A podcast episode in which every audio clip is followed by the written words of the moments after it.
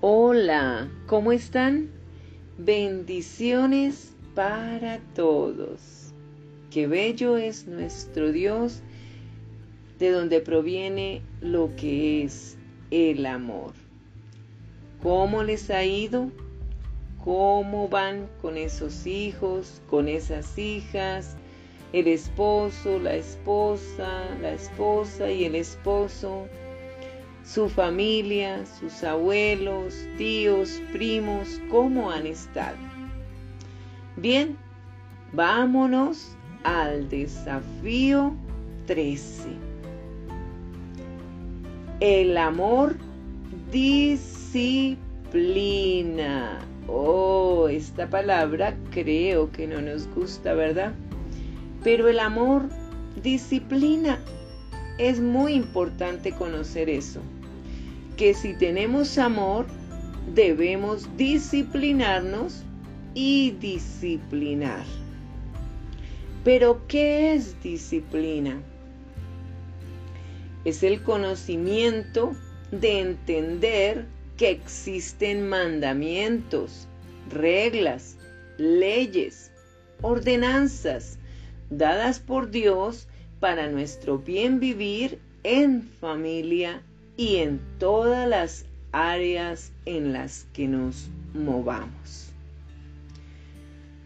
Disciplinarte es un arte para nosotros controlarnos, acatar, someternos a toda norma, a toda ley, a todo mandamiento, porque es necesario entender que siempre habrá autoridades. Nuestra primera autoridad es Dios. Nosotros como padres somos autoridad, pero no para dañar, sino para edificar, para guiar, para apoyar, para guiar. Nosotros como autoridad, si queremos que nos respeten, que nos obedezcan, debemos primeramente obedecer a nuestro Padre Celestial, a nuestro Dios. Pero también debemos someternos y obedecer a las autoridades que Dios ha puesto en la tierra, como es el presidente de la República o el rey o el gobernador, el alcalde, eh, las personas de tráfico, o sea, de, de la parte de los semáforos. Esa parte también es autoridad. Un semáforo, las señales también son autoridad que debemos respetar. Y a veces nos pasamos todas esas autoridades y no las valoramos ni las tenemos en cuenta. Y si queremos ser autoridad en las empresas, autoridad en muchas cosas y estamos haciendo las cosas mal. La disciplina es el arte de disciplinarnos, de controlarnos, de respetar principios y valores. Disciplinarte es adquirir el compromiso de obedecer los mandamientos de Dios con pleno conocimiento de obtener grandes beneficios, entendiendo que si no obedecemos recibiremos las consecuencias de nuestros actos y debemos asumirlas con honestidad, responsabilidad, para ser ejemplo inspirador a nuestros hijos e hijas y a los demás. Tremendo, ¿verdad?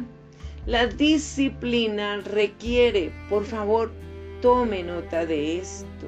Entregue todo en las manos de Dios y escuche y anote, porque todo esto te va a servir a ti primeramente para luego tener la sabiduría para aplicarlo a tus hijos. o darle a conocer a tus hijos acerca de lo que Dios quiere con la disciplina. Porque primeramente Dios nos disciplina porque nos ama. Y eso lo dice la palabra de Dios que más adelante estaremos viendo o escuchando.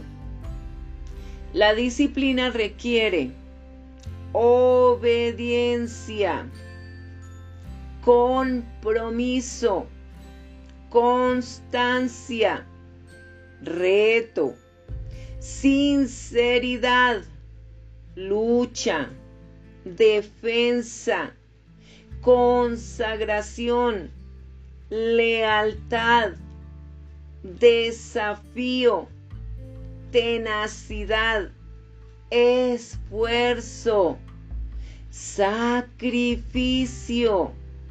actitud positiva, fe, entusiasmo, amor, entrega, carácter, firmeza, propósito, paciencia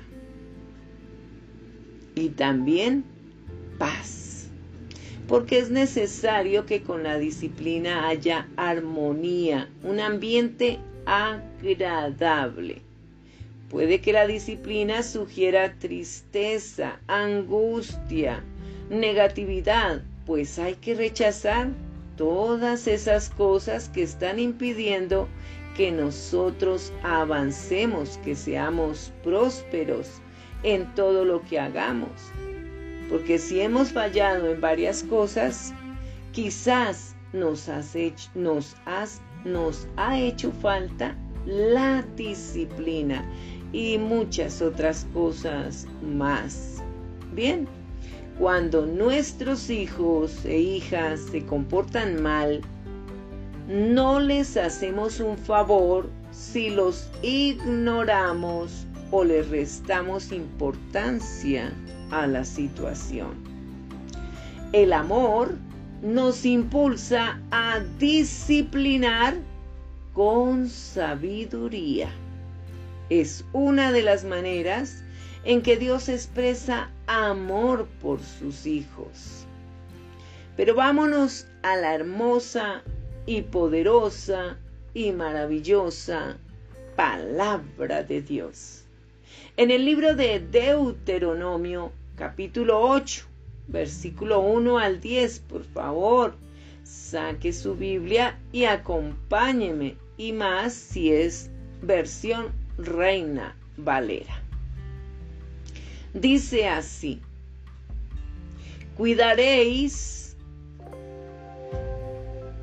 de poseer, cuidaréis de poseer.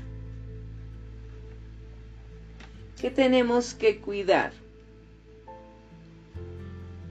Cuidaréis de poner, más bien, no de poseer. Cuidaréis de poner por obra todo mandamiento que yo os ordeno hoy, para que viváis y seáis multiplicados y entréis y poseáis la tierra que Jehová prometió con juramento a vuestros padres. Aquí ya nos está hablando directamente a nosotros los papás. Sabemos que muchos papás desde un principio no hemos conocido la Biblia, ni le hemos enseñado como padres a nuestros hijos, a nuestros nietos o a nuestros familiares la palabra de Dios. Pero esto es un mandamiento. Cuidaréis de poner por obra todo mandamiento que yo os ordeno hoy, para que viváis y seáis multiplicados y entréis y poseáis la tierra que Jehová prometió con juramento a vuestros padres. Bueno, aquí Dios esto le decía al pueblo de Israel, pero esto también es para nosotros, para que obedecieran a sus mandamientos. Versículo 2. Y te acordarás de todo el camino por donde te ha traído Jehová tu Dios, cualquiera que sea tu camino, en el que tú hayas estado, papá, mamá.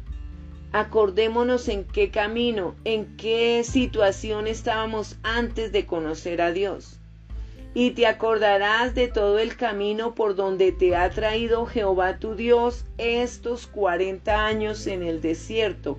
¿Cuántos años son para usted? Para afligirte, para probarte, para saber lo que había en tu corazón, si habías de guardar o no sus mandamientos. Antes nosotros no conocíamos los mandamientos, o por lo menos yo no pero habrá padres que tampoco conocen los mandamientos de Dios y por eso es necesario leer la Biblia para conocer sus mandamientos. Toda la palabra de Dios encierra muchos mandamientos. Versículo 3. Y te afligió y te hizo tener hambre y te sustentó con maná comida que no conocías tú ni tus padres la habían conocido, para hacerte saber que no solo de pan vivirá el hombre, mas de todo lo que sale de la boca de Jehová vivirá el hombre.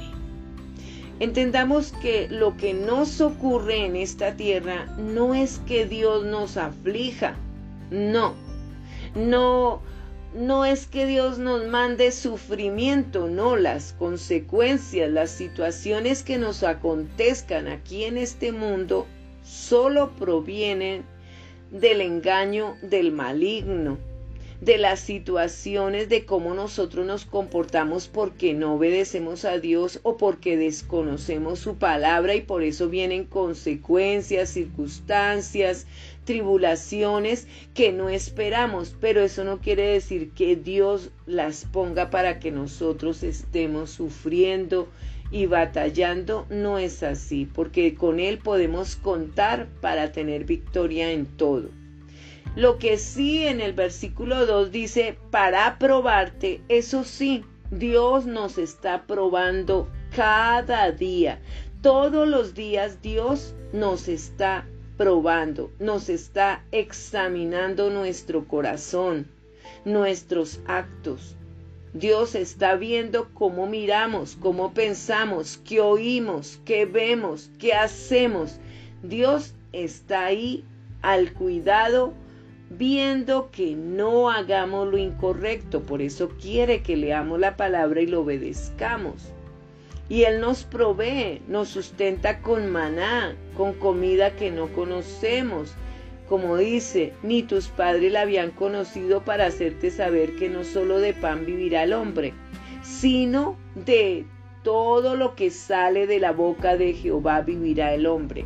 Entonces, si leemos la palabra de Dios, si la escuchamos, si la acatamos, la obedecemos, pues vamos a alimentarnos y Dios nos va a proveer absolutamente de todo. Que si necesitas sanidad, lee la palabra, vas a recibir sanidad porque la palabra de Dios provee medicina o es medicina al cuerpo. Si necesitas provisión económica, lee la palabra porque es la provisión de Dios para nuestras vidas. Todo lo que tú estés necesitando, sabiduría, dinero, eh, cualquier situación, Dios te lo va a dar, pero es necesario leer su palabra y obedecerla y creerla, porque si no la crees, pues hay duda y si hay duda, pues no hay fe y sin fe es imposible agradar a nuestro Dios. Versículo 4, tu vestido nunca se envejeció sobre ti, ni el pie se te ha hinchado en estos 40 años. Tremendo que Dios hiciera con este pueblo algo tan increíble. Nos enfermaban.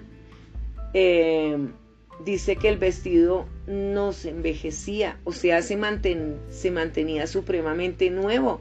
Lo mismo el calzado. Y me imagino que las personas en sus rostros, en sus fuerzas también se mantenían jóvenes, fortalecidos, fortalecidas, porque Dios puede hacer todo eso. Versículo 5. reconoce asimismo en tu corazón que como castiga el hombre a su hijo, así Jehová tu Dios te castiga. Esto es muy importante entender que todos merecemos castigo si estamos cometiendo pecado. Si estamos haciendo cosas malas, incorrectas, pues esperemos consecuencias malas, porque el que hace maldad recibe maldad. Necesitamos escuchar a Dios y aceptar que si nosotros le fallamos, pues somos merecedores de que te castigo. Pero podemos orar a Dios, pedirle perdón y quizás Dios cambie el castigo que iba a darte y te dé algo diferente que te ayude. Versículo 6. Guardarás. Y ese guardarás significa accionar, obedecer, hacer, ponerlo por obra. Guardarás pues los mandamientos de Jehová tu Dios, andando en sus caminos y temiéndole. Vamos a hacer eso temamos a Dios todo el tiempo, todo el tiempo, y hagamos lo recto, lo que le agrada a Dios. Leamos la palabra para escudriñar y mirar qué es lo que Dios quiere que hagamos, porque si no leemos la palabra, pues vamos a desconocer la voz de Dios y vamos a desconocer los pensamientos de Dios y, no vamos a conocer qué es lo que Dios quiere. De ahí que es importantísimo leer la palabra para conocer lo que Dios quiere que hagamos. Porque Jehová tu Dios, dice el versículo 7, porque Jehová tu Dios te introduce en la buena tierra, tierra de arroyos, de aguas, de fuentes y de manantiales, que brotan en vegas y montes, tierra de trigo y cebada, de vides, higueras y granados, tierra de olivos, de aceite y de miel, tierra en la cual no comerás el pan con escasez, ni te faltará nada en ella, tierra cuyas piedras son hierro y de cuyos montes sacarás cobre, y comerás y te saciarás y bendecirás a Jehová tu Dios por la buena tierra que te habrá dado. Nosotros, como seres humanos, debemos ser buena tierra. Tus hijos son buena tierra. Tu esposa es buena tierra. Tu esposo es buena tierra. Entonces, nosotros debemos entender que Dios, el lugar donde nos coloca, pues también es buena tierra. Y donde quiera que vayamos, habrá buena tierra. Y nos provee absolutamente de agua, de alimento como el trigo, la cebada, vides, higueras, granados, hasta el dulce delicioso como la miel o el aceite. No habrá escasez. Es que obedecer a Dios trae bendiciones, pero desobedecerlo trae ruina, trae males, trae enfermedades. Y no es que Dios las ponga, es que nosotros, por nuestra rebelión, traemos eso como causa, como consecuencia de lo mal que nos portamos hacia Dios. Esta es la palabra poderosa y maravillosa. Si la obedecemos, mire todo lo que vamos a recibir. Hasta nuestra ropa durará, nuestro calzado durará. Comeremos de semana especial de Dios porque Dios todo lo provee. Dios puede hacer cosas increíbles. Pero también en el libro de Proverbios el rey Salomón nos regala en el capítulo 3 algo acerca de cómo ejercer esa obediencia. Entonces aquí sabiamente vamos a aprender cómo ejercer esa, esa obediencia a nosotros los padres para enseñársela a nuestros hijos. Y dice así, Hijo mío, no te olvides de mi ley, y tu corazón guarde mis mandamientos, porque largura de días y años de vida y paz te aumentarán. Nunca se aparten de ti la misericordia y la verdad. Átalas a tu cuello, escríbelas en la tabla de tu corazón y hallarás gracia y buena opinión ante los ojos de Dios y de los hombres. Fíate de Jehová de todo tu corazón y no te apoyes en tu propia prudencia. Reconócelo en todos tus caminos y Él enderezará tus veredas. No seas sabio en tu propia opinión. Teme a Jehová y apártate del mal, porque será medicina a tu cuerpo y refrigerio para tus huesos. Honra a Jehová con tus bienes y con las primicias de todos tus frutos, y serán llenos tus graneros con abundancia, y tus lagares rebosarán de mosto. No menosprecies, hijo mío, el castigo de Jehová, ni te fatigues de su corrección, porque Jehová al que ama castiga, como el Padre al Hijo a quien quiere.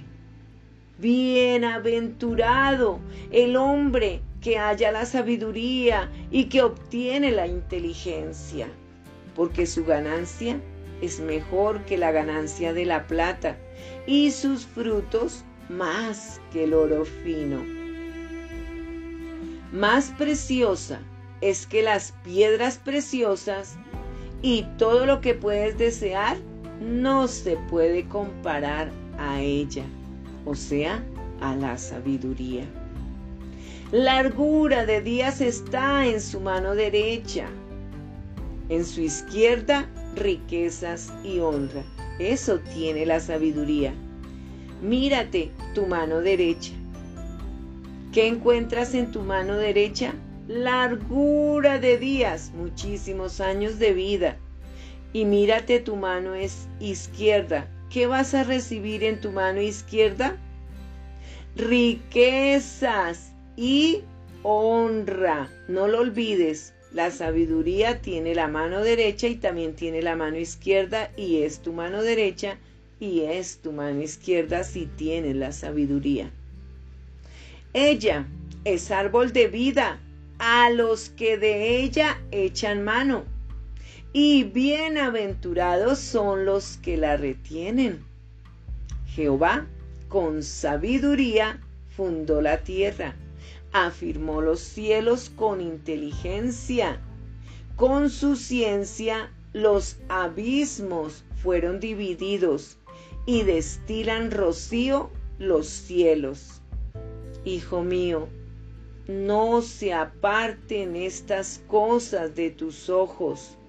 Guarda la ley y el consejo,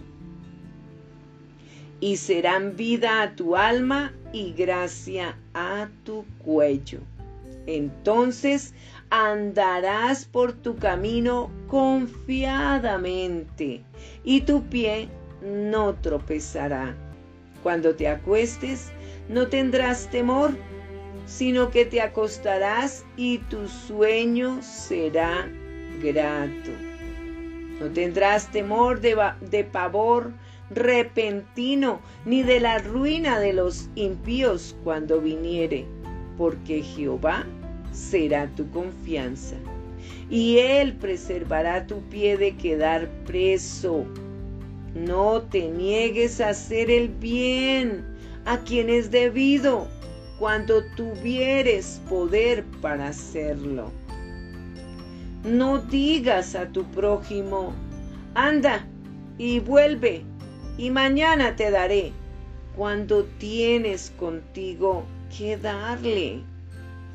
No intentes mal contra tu prójimo, que habita confiado junto a ti no tengas pleito con nadie sin razón si no te han hecho agravio.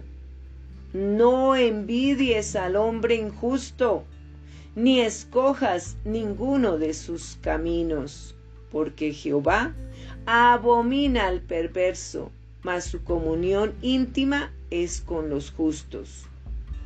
La maldición de Jehová está en la casa del impío, pero bendecirá la morada de los justos. Ciertamente Él escarnecerá a los escarnecedores y a los humildes dará gracia. Los sabios heredarán honra, mas los necios llevarán ignominia. Bien, cuando amas a tus hijos, menos insensatez y rebelión toleras o ignoras, porque estamos haciendo lo correcto. Y en el libro de Proverbios, pero capítulo 13, vamos a leer o a ver algunos versículos. Dice así, el versículo 1, el hijo sabio recibe el consejo del padre, mas el burlador no escucha las reprensiones. Del fruto de su boca el hombre comerá el bien, mas el alma de los prevaricadores hallará el mal. Pero apartarse del mal es abominación a los necios. Ellos quieren permanecer en el mal. Versículo 20. El que anda con sabios, sabio será. ¿Con quién andas? ¿Con quién andas? Mas el que se junta con necios será quebrantado. El que detiene el castigo a su hijo aborrece, mas el que lo ama desde temprano lo corrige. El que detiene el castigo a su hijo aborrece, mas el que lo ama desde temprano lo corrige. No olvidemos esto, papás, no sientan temor. Es mejor advertirle a los hijos por qué, cómo serán castigados y debido a qué, y te respetarán y te amarán y te valorarán. Pero si los dejas seguir haciendo lo malo, desobedecer, no acatar normas, no acatar autoridad, reglas en la casa, entonces no están amando a sus hijos, porque es lo que dice Dios. Porque aunque la disciplina es indeseable y desagradable, forma la mente del niño para pensar con sabiduría y su corazón para someterse con respeto.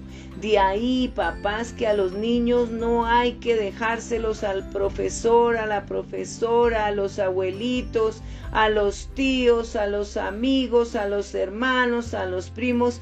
Papás, nosotros como padres somos los que debemos enseñar, educar a nuestros hijos. Toca sacar el tiempo para que ellos reciban la autoridad de los papás, para que crezcan en autoridad de vida. Y es la autoridad de nosotros como padres cuando tenemos como autoridad nosotros como padres a Dios. Si Dios no es nuestra autoridad, de nada nos sirve enseñar a nuestros hijos si no les enseñamos el temor y la obediencia a Dios. Bien. Y, el, y en el libro de Proverbios busquemos ahí el capítulo 22, versículo 6 y otros dos versículos. Dice así el versículo 6 del capítulo de Proverbios 22. Instruye al niño en su camino. Eso le está hablando es a los papás, porque somos los que tenemos a nuestros niños pequeños. Y aún cuando fuere viejo, no se apartará de él. La necedad, ese es el versículo 15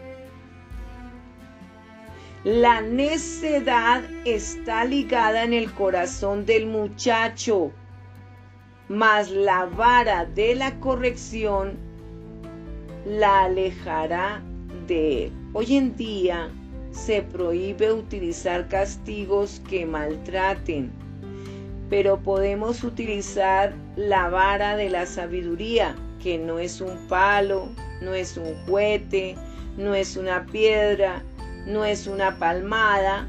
La vara es hablarle a nuestros hijos con palabras correctas, con palabras sabias dirigidas por el Espíritu Santo. Esa es la vara que tenemos que usar.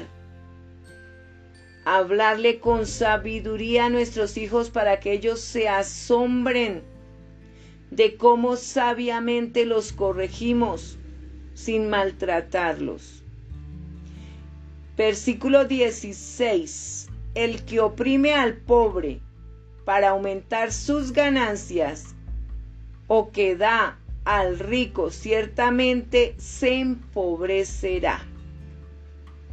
Hay que tener un corazón para amar a las personas, no para discriminarlas. Mejor atiendo al que tiene plata, pero al pobre no lo atiendo, lo oprimo. Cuidado con eso. Hay que enseñar a nuestros hijos a no discriminar a las personas por su estatus o por su dinero. Si no tienen dinero, si son pobres o si son ricos, entonces ahí sí los atendemos. Papás, enseñemos valores. Versículo 17.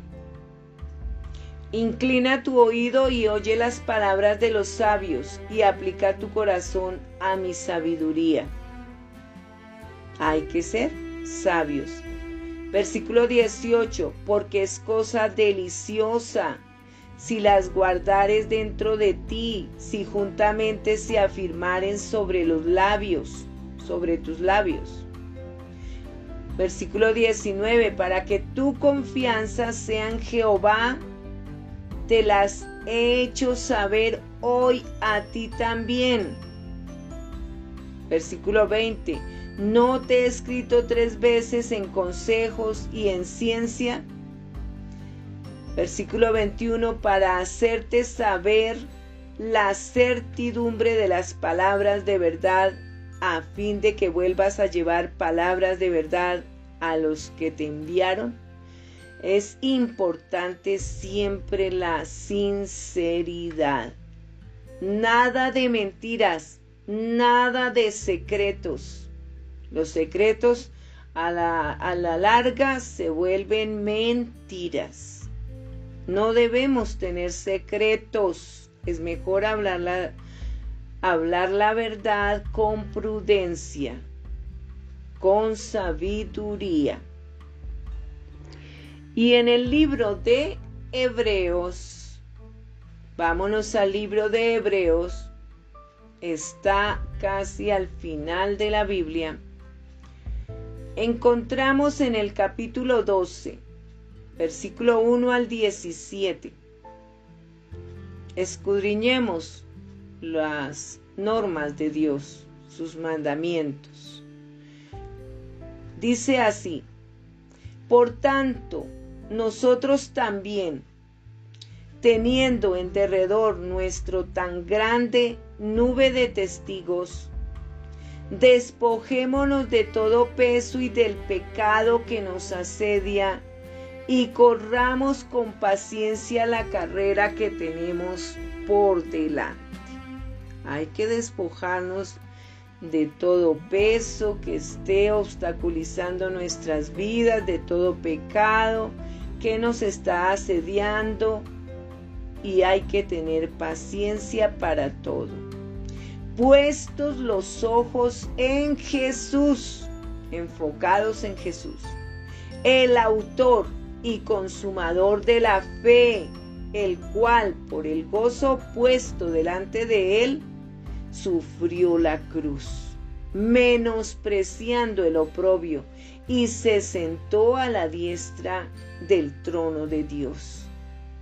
considerada aquel que sufrió tal contradicción de pecadores contra sí mismo para que vuestro ánimo no se canse hasta desmayar, porque aún no habéis resistido hasta la sangre, combatiendo contra el pecado, y habéis ya olvidado la exhortación que como a hijos se nos dirige diciendo, Hijo mío, no menosprecies la disciplina del Señor, ni desmayes cuando eres reprendido por Él, porque el Señor al que ama disciplina y azota a todo el que recibe por hijo.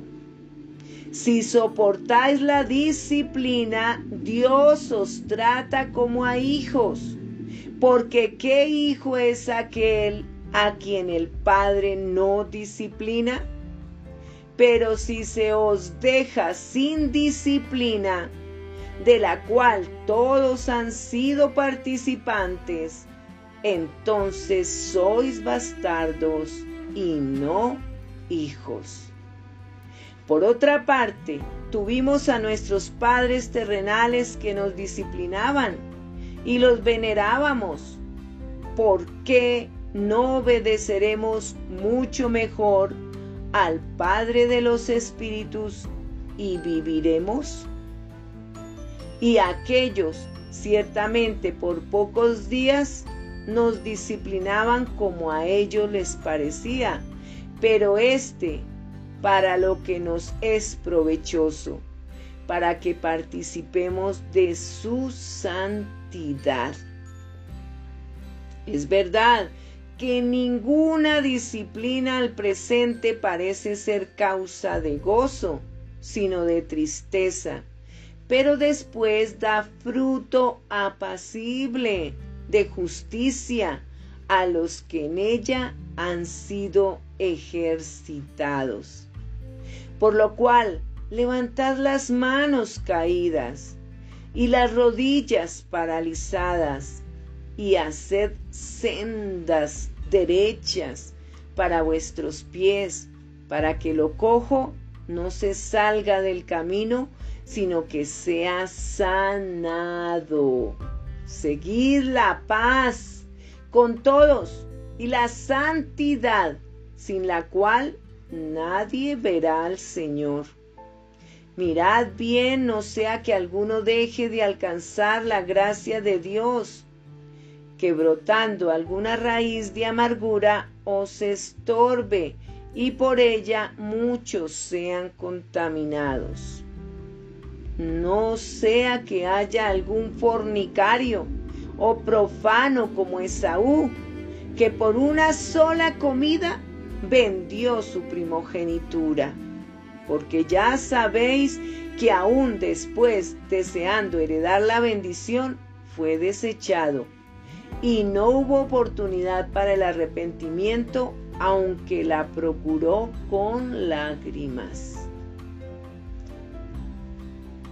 Recordemos que debemos ayudar a nuestros hijos a descubrir que sus acciones tienen consecuencias reales y que una mayor libertad, una conciencia tranquila y las alegrías duraderas surgen de cultivar una buena conducta y un carácter piadoso. Nuestro Padre Celestial nos disciplina para nuestro bien, para que podamos madurar y parecernos más a Él. Así que debemos evaluar con sinceridad la condición de nuestro corazón cuando rehusamos corregir a nuestros hijos. Y tenemos que preguntarnos si nos interesa más mantener la paz por el momento que fortalecer para que fortalecer su carácter para el resto de sus vidas. Por más fácil que sea justificar la mala conducta, ya sea por nuestra propia fatiga o por temor al enojo y a la resistencia del niño, el amor piensa a lo largo o a largo plazo e interviene para decir y hacer lo que hace falta con valentía. Es lo que el amor de Dios hace por nosotros como sus hijos. Considera los niveles de tu disciplina. Dios nos exhorta y nos instruye con claridad mientras nos comunica de antemano las consecuencias de la desobediencia. Si nos resistimos nos advierte o nos reprende. Entonces, con amor también nos disciplina y azota con consecuencias dolorosas y adecuadas cuando nos rebelamos.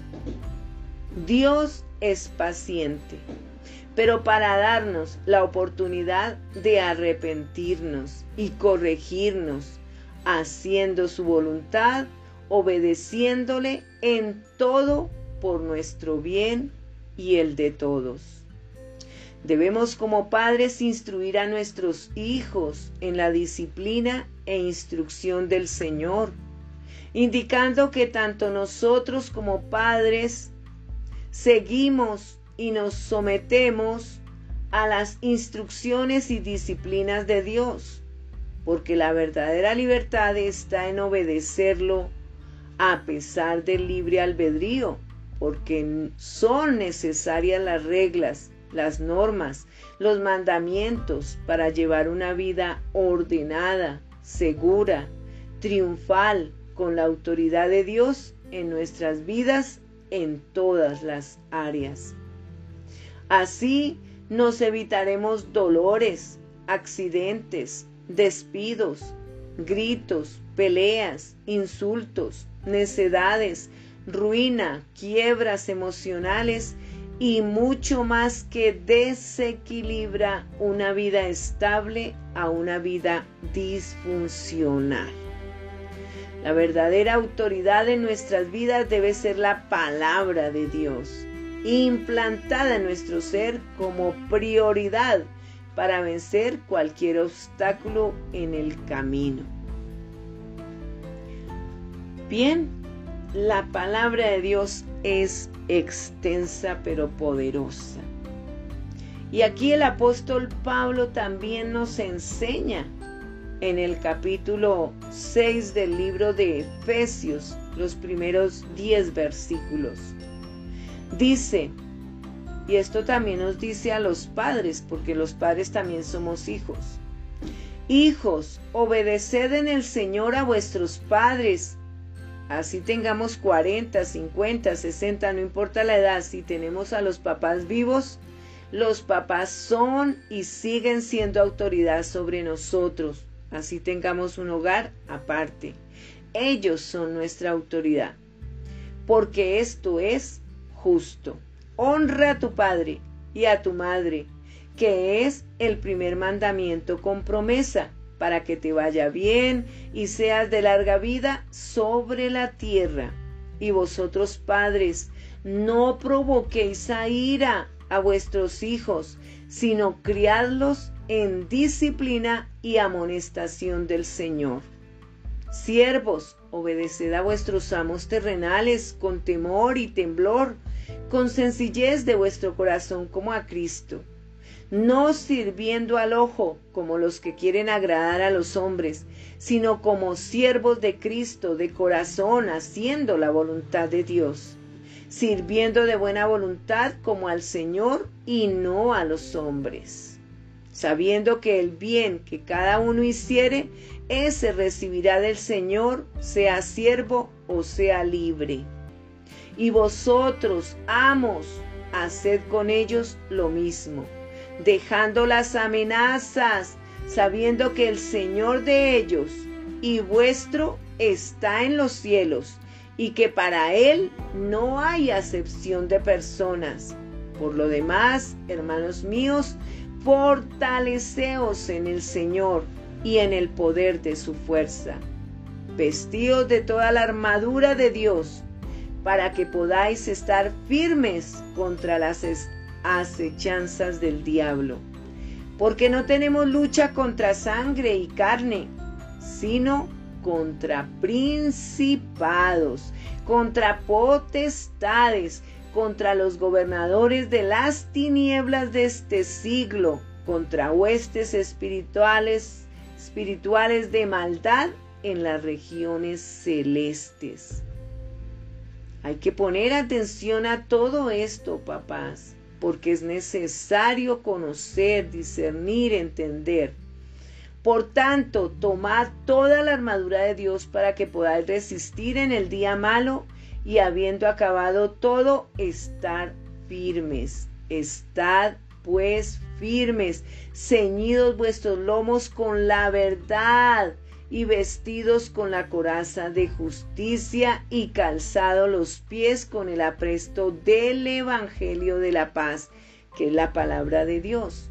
Sobre todo tomad el escudo de la fe, es importantísimo. Esa es parte de la armadura de Dios con que podáis apagar todos los dardos de fuego del maligno, porque Él ataca nuestra mente y pone malos pensamientos. Así que si tenemos el escudo de la fe, ningún dardo maligno de mal pensamiento entrará a nuestra mente. Dios nos protegerá. Y tomad el yelmo de la salvación. Ese es el casco que tenemos que colocarnos en nuestra capa, cabecita. El yelmo de la salvación y la espada del Espíritu, que es la palabra de Dios, orando en todo tiempo, con toda oración y súplica en el Espíritu, y velando en ello con toda perseverancia y súplica por todos los santos. Disciplina incluye dar instrucciones claras y corregir cuando se rompen las reglas. Debemos tener un corazón para Dios, porque nuestras conciencias se revelarán porque Dios es la persona suprema a quien tenemos que honrar y obedecer con toda confianza y seguridad que con Él siempre ganamos y mucho. Si nuestros hijos e hijas no desarrollan un respeto fundamental para con Dios, no tendrán un cimiento duradero para tomar verdaderas decisiones morales para el futuro. Su carácter y sus mandamientos son la razón detrás de todo lo que les enseñamos. Mentir está mal porque Dios es verdad y nos ha mandado andar en la verdad. El asesinato y el odio se oponen a su amor y a sus mandamientos. Todas las autoridades representan su autoridad. Eso debemos inculcar, el respeto y obediencia a toda autoridad, empezando por nosotros sus padres. La Biblia da ejemplo de Elí, el respetado sacerdote hebreo cuyos hijos adquirieron mala fama por sus engaños, robos e inmoralidad. Frustraron a su padre, pero él no los confrontó por sus rebeliones. Esto no agradó a Dios y vino castigo por consecuencia de los pecados de sus hijos a Elí el sacerdote. Y después entonces estaré haciendo un análisis en el libro de Primera de Samuel para conocer la historia de lo que ocurrió con el sacerdote Elí y sus dos hijos. mientras estaremos reflexionando en este abrebocas de la parte primera del desafío 13, el amor disciplina. Les abrazo, les amo y sigan creciendo y siendo sabios en Jesucristo.